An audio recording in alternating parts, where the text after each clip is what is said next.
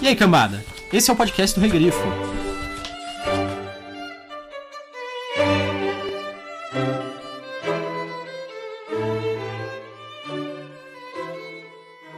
Nas planícies de Chamu, o leão foi acorrentado.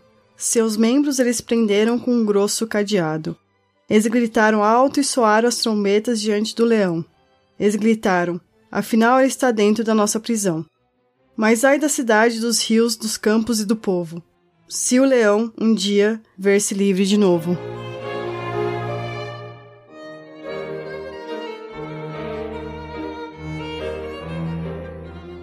Eu sou Gustavo Domingues, também conhecido como Rei Grifo. Eu sou a Thaís Prioli.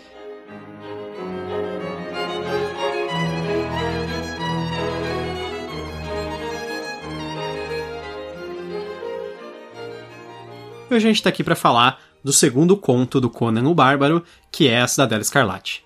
Nós queremos agradecer a todo mundo que fez comentários no, no último podcast, né? A gente quer agradecer ao Jailson Carvalho, Rubem Almeida, Josivan Pinheiro, o Lucas Mimoso, o Elisandro Alves, o AJ e o Lucas H.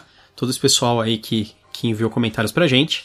Sim, pelo YouTube, né? É. A gente teve comentário em outros lugares também, como o Facebook, alguns grupos que a gente coloca o podcast, mas a gente fosse ficar falando de todo mundo, a gente ia ficar uns 10 minutos aqui. É, ia ser muita gente mesmo. A gente também pediu para o pessoal enviar comentários a respeito do, do conto de hoje, né? Para falar o que eles acham a respeito, o que eles acham sobre ele. E al- algumas pessoas responderam aqui. A gente vai ler uns, uns comentários, ó. Vou ler. O, o Robilan Correia, ele falou que é um dos meus contos favoritos do personagem, um dos contos que mais deixa evidente a parceria Howard Lovecraft. É, a gente vai comentar sobre isso, mas com certeza. É verdade. A Raquel Oliveira Books falou no Instagram: Acho incrível como Howard conseguiu unir o medo do desconhecido à fantasia. Podem dizer que ele é poop. Para mim, ele fez algo que poucos escritores de fantasia consagrados hoje conseguem fazer. E o WT Thunder também falou: Por que vocês não fazem um audiodrama? Ou mesmo só a leitura de alguns contos do Conan? Olha, a gente já tem dificuldade só pra ler essas coisas no comecinho e, na, e nas na, na intersecção, na né? intersecção. Imagina a gente fazendo isso. É, ia ser complicado, né? É, isso sem contar que a gente faz o podcast no nosso tempo livre, né? Então a gente não teria tempo pra fazer, seria o podcast ou isso. É verdade.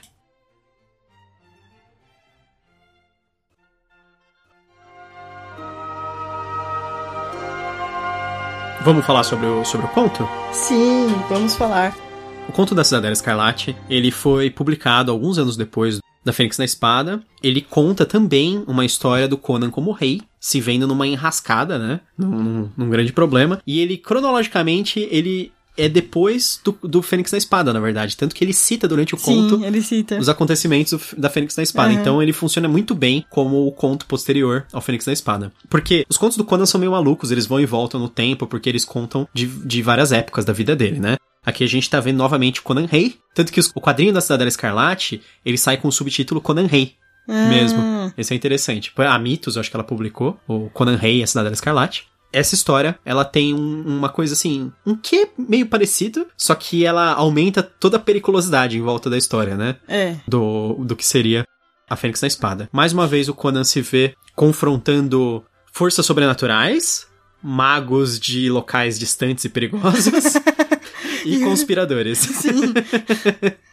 Mas numa escala muito maior dessa vez. Isso, numa escala muito maior. Que no conto anterior, que a gente até fez o podcast, era praticamente no quarto dele. É, sim, a luta é no quarto dele. que a gente até falou assim: ah, deve já ter um quarto de dois quilômetros, né? Sim, sim. E o bicho, o bicho sobrenatural ele chega meio atrasado na É. luta, né? Nesse aqui, a situação sobrenatural é muito mais envolvente É. e interessante. É, O conto é dividido em cinco capítulos bem curtos, né? Isso, então ele, é muito fácil ler. é, ele vai dar 50 páginas ou menos, eu acho. É menos até. É engraçado, eu até comentei com a Thaís. Quando eu comecei a ler o conto, eu falei, nossa, eu tenho a impressão que eu li esse conto. E aí eu falei, ah, devo estar confundindo com a Hora do Dragão, porque a Hora do Dragão é um, um romance do Conan, que é grande, que tem uma ideia um pouco parecida no começo. Aí eu, eu li inteiro assim, falei, nossa, mas é muito parecido, não é a Hora do Dragão. Aí depois que eu me liguei, eu já tinha lido esse conto numa outra tradução da Conrad. é. da Cidadela Escarlate. E eu nem, nem tava percebendo, fui lendo de novo, assim. Mas eu gostei de novo, então O que, que você achou dele? ah, eu gostei bastante, na verdade. Eu, eu achei ele mais legal que o Fênix da Espada, até. Porque eu gosto muito das partes do Conan em perigo. É que isso vai entrar nos spoilers, então eu não queria spoilear. Mas, é, no geral, ele é um. Ele, eu gostei mais. É, ele é divertido, apesar de ser um pouco corrido, né? Uhum. Porque acontece muita coisa num conto só. Bastante coisa. É. Mas ele é um conto que eu gostei pra caramba. E você? O que, que você achou? Eu gostei bastante. Nesse conto a gente conhece mais o Conan, conhece mais o mundo do Robert Howard, né? Uhum. E o que eu fiz? Eu li o conto na. A gente tá usando o livro do Pipoca e Nanquim, né, pra ler. Isso, é, que é o Conan Bárbaro. E eu li o conto nele. Daí eu falei assim: ah, deixa eu dar uma lida no conto em inglês também, né? Porque a gente já tinha comprado no Kindle todos os contos do Robert Howard. Aí eu comecei a ler no Kindle. Foi uma experiência interessante, que outro dia, conta dos Jardins da Lua, a gente ouviu um podcast com o Steven Erickson.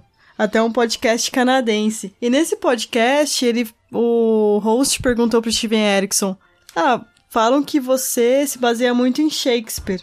É, que a sua escrita é, é shakespeariana, porque é no sentido de que as frases são divididas em respirações. Isso. Que são frases que podem ser faladas em uma respiração só. Não necessariamente frases curtas, mas. É, que foi uma, uma coisa até que o Gustavo aprendeu num curso do Enéas Tavares, aqui no Isso. Sesc.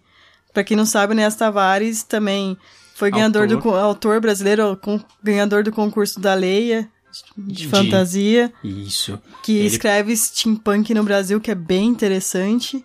É bem legal. Então, o que, que eu achei interessante quando eu li em inglês é. Robert Howard também faz isso. Ele consegue quebrar as frases e ter uma cadência a leitura. É, é engraçado o cara ter feito o pedido da gente fazer o- a leitura É. do audiodrama, porque ele é um livro. As, as histórias do Conan são muito propícias pra isso. Elas são excelentes de você recitar ela em voz alta. Se você testar, você vai ver como é legal.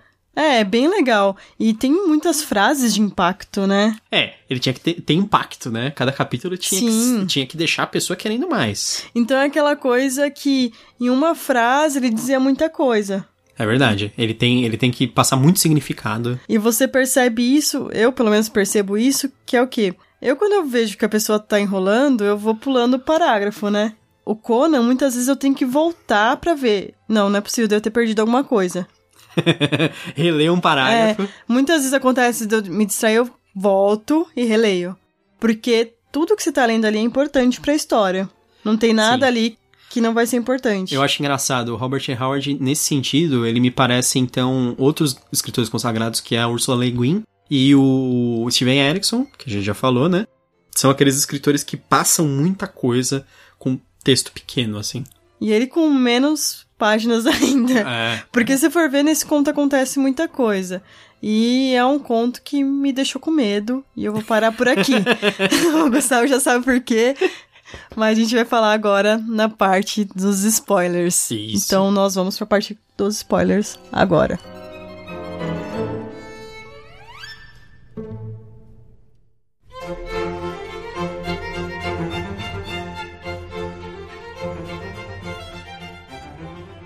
O leão andou pelos salões do inferno.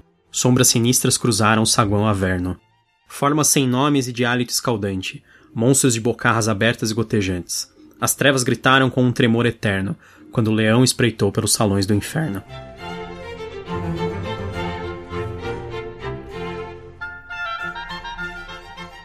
Bom, se você está ouvindo essa parte, então agora você está disposto a ouvir spoilers. Vamos, vamos falar um pouco especificamente sobre a história de- desse conto, né? O Conan ele é rei da Quilônia, ele já sofreu o atentado do, Do Rinaldo, do Rinaldo, o difamador. o difamador. é engraçado que nesse conto ele indica o Rinaldo como se fosse o líder do atentado. É, E sendo que não, não necessariamente, né? Na, na época que a É. gente leu o Fênix da Espada. O que acontece? O Conan ele, ele recebe uma, uma mensagem de um reino vizinho pra ele auxiliar eles.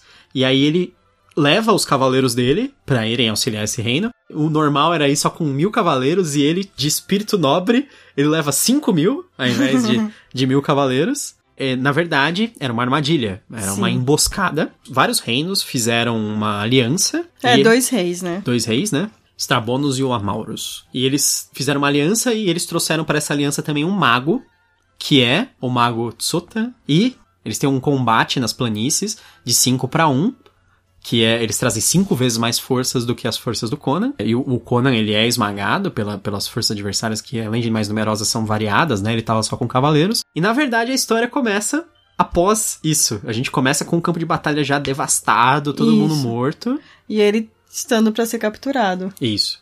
Aí o Conan ele é capturado com a ajuda do mago. É, porque o Conan fala assim, ele vai tentar lutar, né? Não, essa parte é muito engraçada que é assim, os caras não conseguem capturar o Conan. Ele Uhum. tá sozinho, todos os homens dele morreram. Só que ele é invencível ainda no combate. Então, os caras estão tentando capturar ele e ele mata um atrás do outro. Aí o mago chega e só encosta nele. é, o mago fala assim: não, pra, pra deixar que eu resolvo. É. Aí ele usa um anel, né, com um, um veneno, Aham. que é o veneno mais rápido que eu já vi na vida. É, de início eu tava achando, nossa, esse mago, na verdade, ele não faz magia, ele só usa, sei lá, venenos Alquimia, e coisas, né? alquimia. Mas aí depois a gente descobre que ele é meio demônio, né? É verdade, tem isso.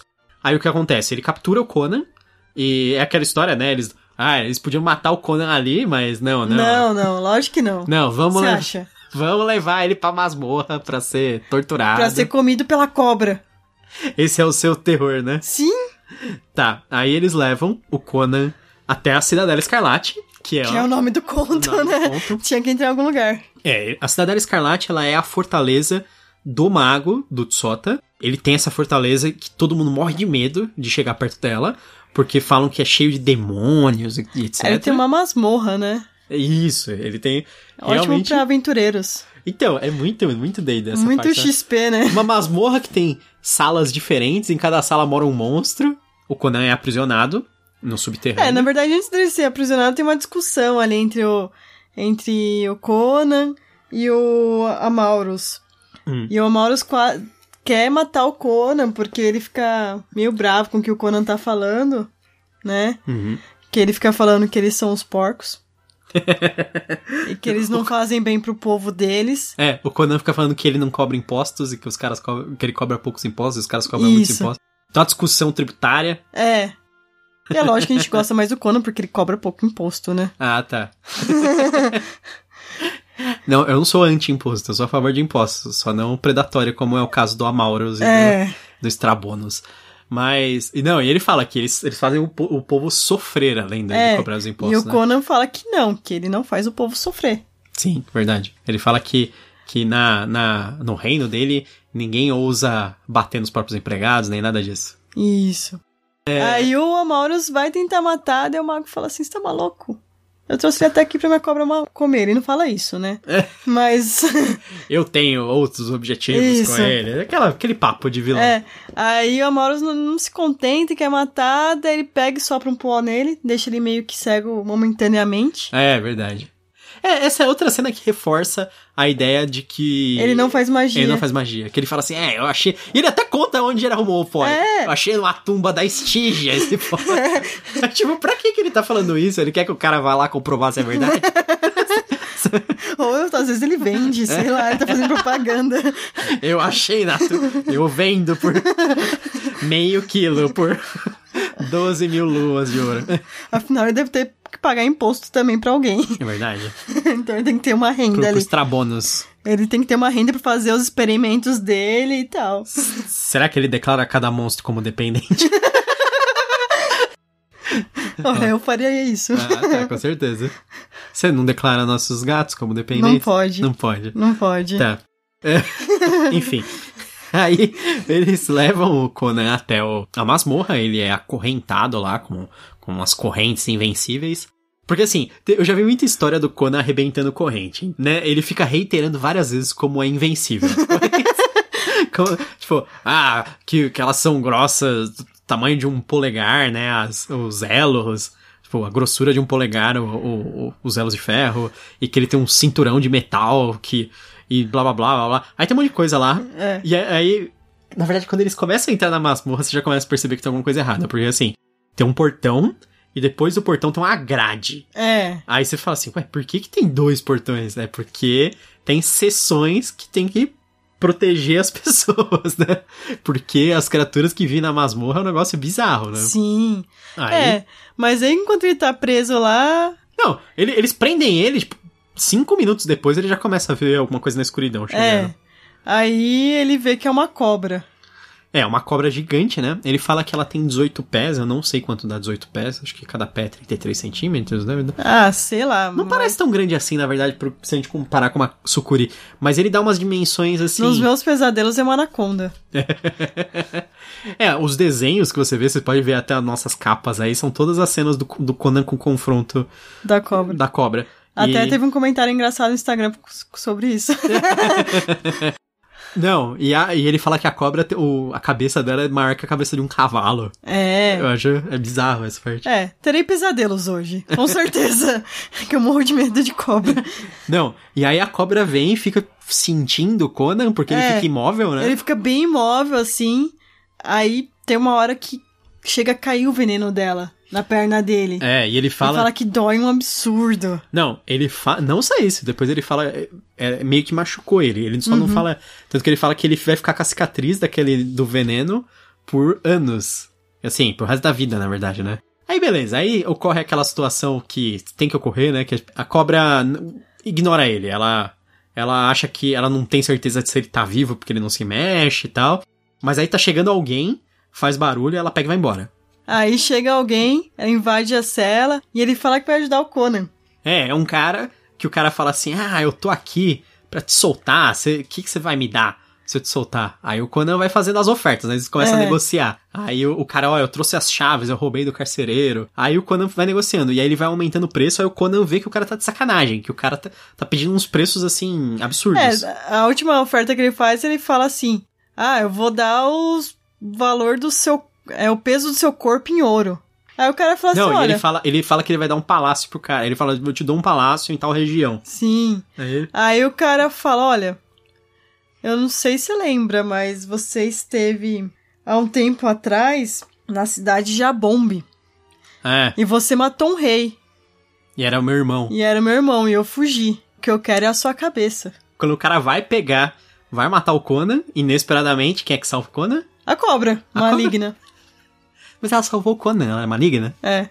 A, ela, a cobra leva o cara pra escuridão, começa a comer o cara, o recém-chegado, e o Conan vê que o cara soltou tanto a espada como a as chaves. Conan faz aquilo que a gente sempre faz para tentar alcançar alguma coisa, né? Ele tira o chinelo e fica puxando.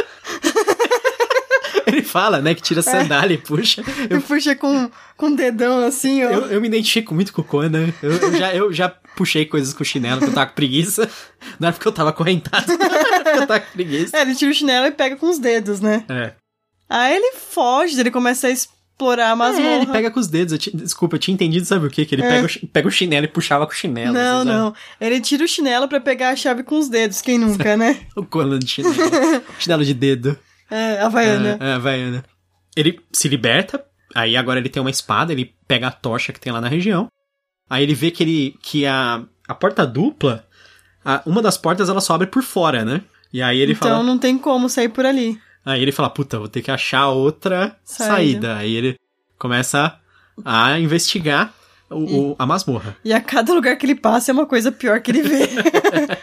Primeiro ele vai, no, ele vai num lugar que tem um bicho que é um monte de tentáculo e um, um bico estranho. O bicho fala com uma voz de mulher, fica rindo, né? É, isso, isso tudo que a gente tá falando, assim, a partir de quando ele entrou na masmorra, é tudo no capítulo 3, que é o, que é o maior e o que mais acontece coisas, né? Sim. E ele é o que tem esse clima bem Lovecraftiano. É verdade. E eu gosto do negócio do Conan, do Conan nessa parte, porque assim, a gente sempre tem aquela imagem do Conan como aquele cara assim, guerreiro invencível.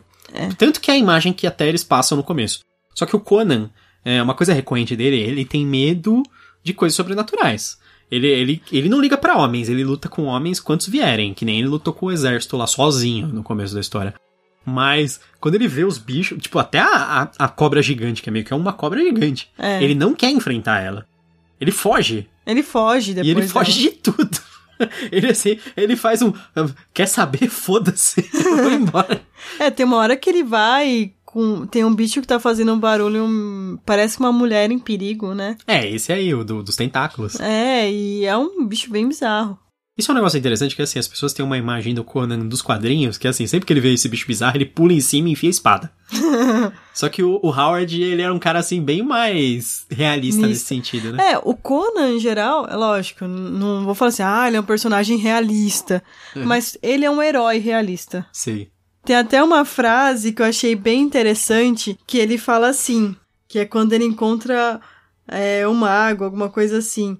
Ele fala, é, por que, que você não... Ah, que ele encontra uma, um, uma pessoa envolta em um monte de planta, assim, Aí ele vai, ele não sabe se é a pessoa ou se. O que, que é aquilo? Ele vai e corta com a espada. Não, que a planta ela é toda agressiva, assim. É. Ele acha, ela fica vibrando Tentando ameaçadoramente. atacar ele É. mesmo. Aí ele vai, corta a planta. Aí o ele descobre que era um feiticeiro que tava ali. Aí, a planta mantinha ele vivo, mas preso, Isso. aterrorizado, né? aí o feiticeiro fala assim: Nossa, mas por que, que você, não, você não puxou a raiz dela? É. Aí o Conan faz um, fala uma frase que todo herói devia tomar isso como base. Porque aprendi há muito tempo a não tocar naquilo que não, me, não compreendo. Verdade, né? Então, aí, ó. Cadê o match do Roda do Tempo pra aprender isso? Cadê? Sim, eu ainda lembro disso. Sim. Não, ok. A a gente não precisa descrever especificamente todos os horrores que ele encontra, mas ele encontra diversas coisas e ele foge de tudo. Mas a cobra é o pior. A cobra é pior. Eu acho legal que é assim, aí ele liberta o, o mago, qual que é o nome dele? Pelhas. Pelias. Pe- Pelias, É, pelhas, como é. você quiser. Eu- eu- na minha cabeça ficou Pelias. Eles, eles libertam Pelias, aí ele descobre que o Pelias ele era um rival. É que Pelias, não sei, eu me lembro a Pelanza. ok. ele descobre que Pelhas. o Pelias ele era um, um rival do, do Tsota que desapareceu e o Tsota tava. Há tinha- 10 anos. Há 10 anos atrás, o Tsota tinha capturado ele tava torturando ele com aquela planta infernal. O Pelias, ele é um feiticeiro muito poderoso também. Aí o Pelias fala, não, pode deixar que agora eu tiro a gente aqui da masmorra. Aí ele fala assim, não, mas lá eu não, só consigo abrir por fora. Aí ele, não, eu dou um jeito. Aí eu já, puta, esse cara já começou. Aí eles começam a andar juntos. E ele fica conversando com o Pelias. E, e ele, e é engraçado que você vê que o Conan, ele começa a ficar com medo do Pelias pouco a pouco. Com as coisas que ele Sim. faz, tá? Porque quando eles chegam lá na grade... O Conan tinha matado um carcereiro que tava do lado de fora, através das grades, né? O Shukeli. Isso, foi ele. Ele enfiou a espada através da grade e, e o cara morreu, assim, vazou as tripas do cara no chão e tal. Aí o- ele chega lá e aí o Pelias começa a falar assim: Ah, levanta, Shukeri, levanta e abre pra gente.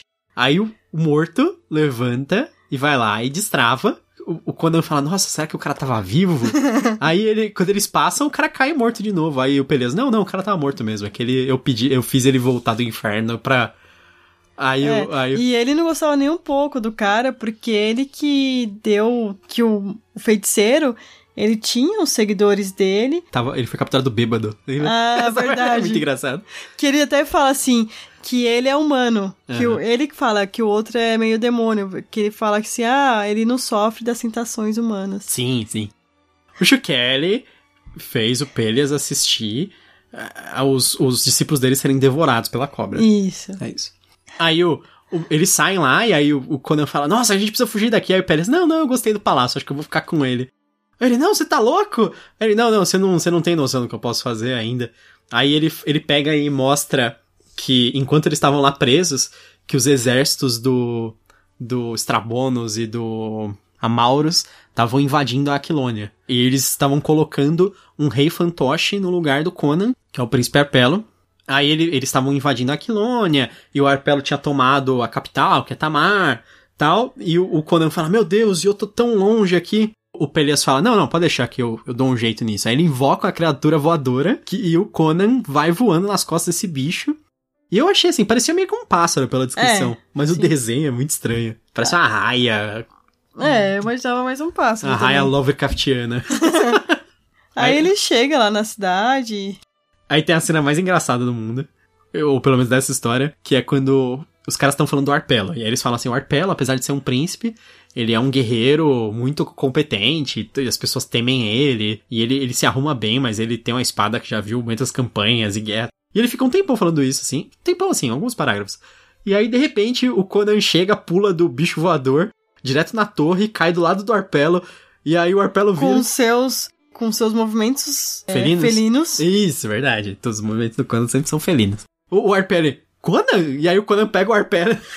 martelo e joga por cima da murada, assim. Que tem 45 metros, que é bem falado aqui no livro. e tem uma multidão lá embaixo, porque tá tendo uma revolta na cidade, porque tá. Eles já tinham aumentado o imposto, já tinha feito um monte de merda. Instantaneamente, É. né? Aí tinha uma multidão, eu falei, meu Deus, e se isso cair em cima de alguém? Pode matar, né, esse cara. A multidão abre, né? Ele é, a fala. multidão abre, mas já pensou se não dá?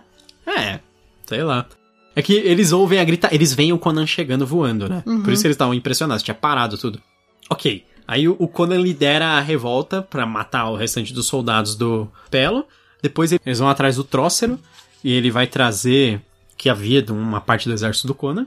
E aí eles vão juntando todo mundo no caminho e eles vão até Chamar, que é outra cidade da Aquilônia também, que no momento é a que tá sendo sitiada pelas, for pelas forças do do Starbonus e do Amaurus. E aí tem meio que um- uma batalha final, né? Um confronto. O, o Conan tá com quantidade menor de exército, mas eles... Mas, é, mas o que pesa muito no exército inimigo é. Todo mundo achava que o Conan tava morto. E que é meio uma assombração ali. Então o pessoal fica com um pouco de medo, né? Sim, Então isso desestabiliza emocionalmente o inimigo. é verdade. E eles começam a matar bastante e tal. E eles têm umas unidades de elite no grupo do Conan, que É, são boas, e né? também o, o- os, li- os reis deles, né, que é o, o Strabonus, ele fica meio que desesperado e fica falando pro general dele, que é o Arbanus, que eu achei meio péssimo, que é um nome muito parecido com Amaurus, então eu fiquei É. confundindo os dois. Teve uma hora que o Arbanus morreu, eu falei, nossa, mas ele, o Amaurus morreu. Ah, é, o Arbanus ele leva uma flechada na É. cara muito rápido, né? E aí você fica pensando, nossa. Daí depois só do Amaurus, ué, mas ele não morreu?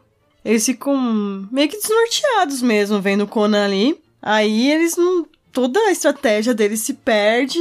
Eles vão pro tudo ou nada e acaba que começa a morrer um monte de gente.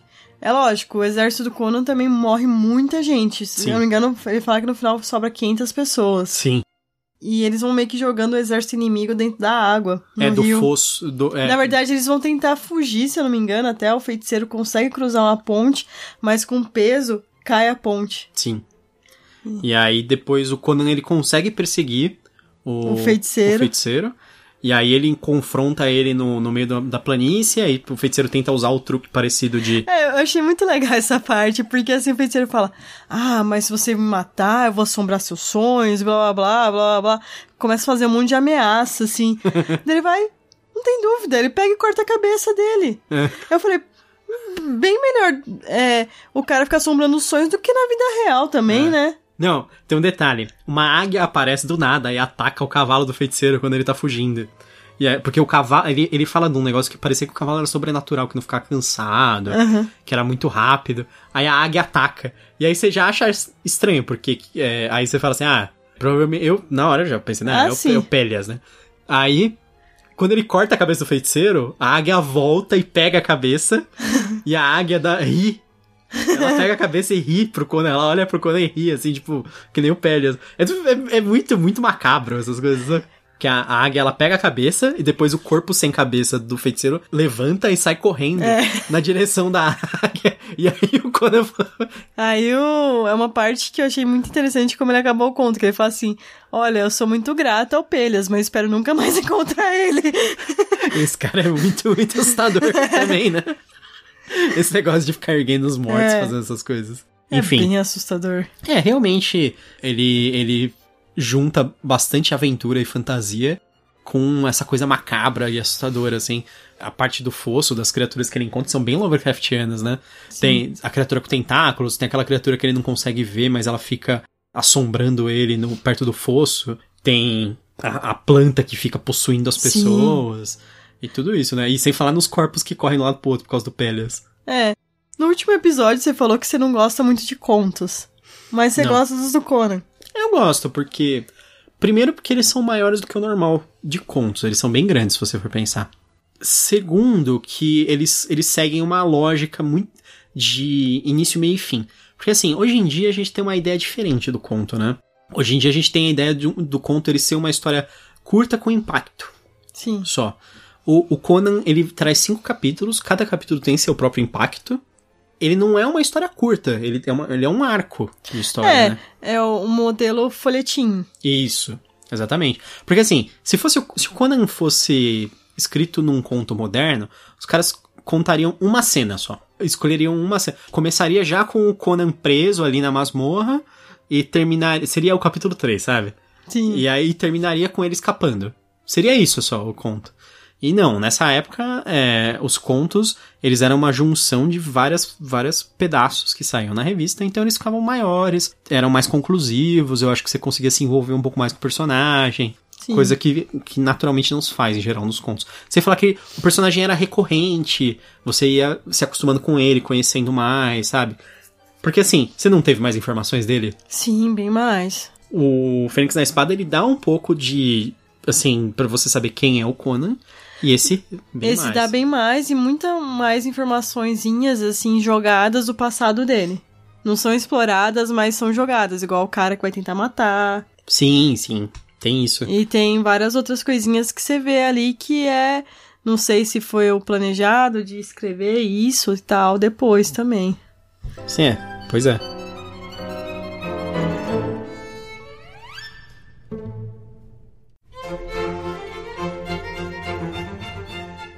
Você recomendaria o conto? Sim, recomendo. É assim, é o que eu falei no primeiro podcast. Por mais que você não goste de Conan, compre esse livro que ele é muito bonito. Então, é. Mas eu recomendo. Fetichismo. Eu recomendo, é um conto que você vê um crescimento bem grande do personagem. Uhum. Tem alguns probleminhas? Tem, da época dele. É. Em que foi escrito. Então, a gente tem que. Algumas coisas que a gente tem que relevar mesmo. É, a gente tá falando de anos 20 e 30. né? É normal. Da mesma maneira que a gente tá escrevendo hoje, talvez daqui uns 50, 60 anos as pessoas vão ver vários problemas da Sim. nossa época. Inerentes, né? Que era normal pra gente, mas que não vai ser naquela época. Uhum. Espero eu, porque espero que a humanidade evolua, né? Mas eu gostei. É uma leitura hiper rápida, então se você, você gosta de leituras rápidas, aventura, Lovecraft, É. Verdade. Então é pra você esse conto. E você, você recomenda? Recomendo, com certeza. É, isso aí é. Não precisa nem perguntar, né? É, afinal ele Eu- já deixou bem claro que ele casaria com o Conan se pudesse. Ah, é. Eu sou super fã do Conan há muito, muito tempo. Eu li os contos dele também há muito tempo. Gostei de. Eu gosto de ler, eu gosto de reler. Eu acho que é um negócio assim maluco que o cara escreveu tão bem, assim, nessa, nessa Sim. época que ele escreveu. Era uma literatura barata, né? Era um negócio É. assim que o cara tava vendendo pra uma revista. E mesmo assim o cara se importava tanto com a qualidade disso. Porque assim, Você vê que foi muito revisado, né? é. Eu li muito Pulp. E eu já li muita, muito Pulp porcaria. Até de cara famoso. Até assim, Pulp, que é considerado um dos melhores, ainda é, é, é coisa assim, bem fraca. Eu acho que o Howard é o cara assim que é o topo, assim, na minha opinião. Eu gosto muito do Lovecraft também, eu acho fantástico. Mas eu acho que pra mim o Howard era o melhor escritor da época Pulp, assim, com certeza. Esse conto eu acho que ele transmite bem isso.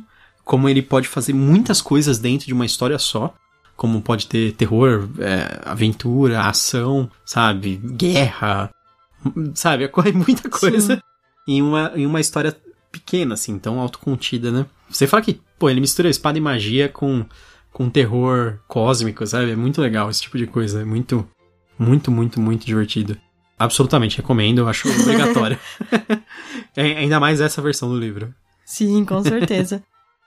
Bom, essa foi nossa opinião sobre o conto Cidadela Escarlate. No próximo episódio a gente vai falar sobre História de Herói, que é um conto também, porque afinal a gente leu vários livrões, e é do livro Crônicas da Tormenta, que é uma antologia de contos que se passa no mundo de Tormenta. Isso, o Mundo de Tormenta. Pra quem não conhece, ele originalmente foi criado como um cenário de RPG aqui do Brasil. O livro do Crônicas da Tormenta, acho que ele foi a primeira, foi a primeira aventura literária dentro do universo do Tormenta, assim. Existiram dentro de revistas eh, contos, mas esse foi o primeiro que foi um compilado, que saiu um livro mesmo de literatura sobre Tormenta. E o História de Herói, ele foi escrito pelo Leonel Caldela, que lançou vários livros também por aí. Vocês Inclusive podem achar, inclusive uma trilogia do Tormenta. e teve seus teve livros na, que saíram pela lei, tem diversas Sim, coisas, né? tem várias coisas. E é um, é um conto hiper curto, dá tempo de vocês lerem pra acompanhar, tem 18 páginas. Sim, sim. A gente vai fazer bem curtinho também da próxima vez. É, que é, afinal a gente leu do Mundo, Os Jardins da Lua. Eu estou lendo o nome do vento no momento também. então eu tô precisando de um pouco de tempo pro, pros outros. Sim. Então é isso, pessoal. Espero que vocês tenham gostado do episódio. E se vocês quiserem, vocês podem comentar pelo Facebook, pelo YouTube. Isso. Tem no site Grifo Nosso também. Dá pra comentar pelo Facebook agora lá. É, a gente fez algumas alteraçõezinhas na página. E até a próxima. Até mais. Tchau, tchau. E bem-vindo ao Canavial.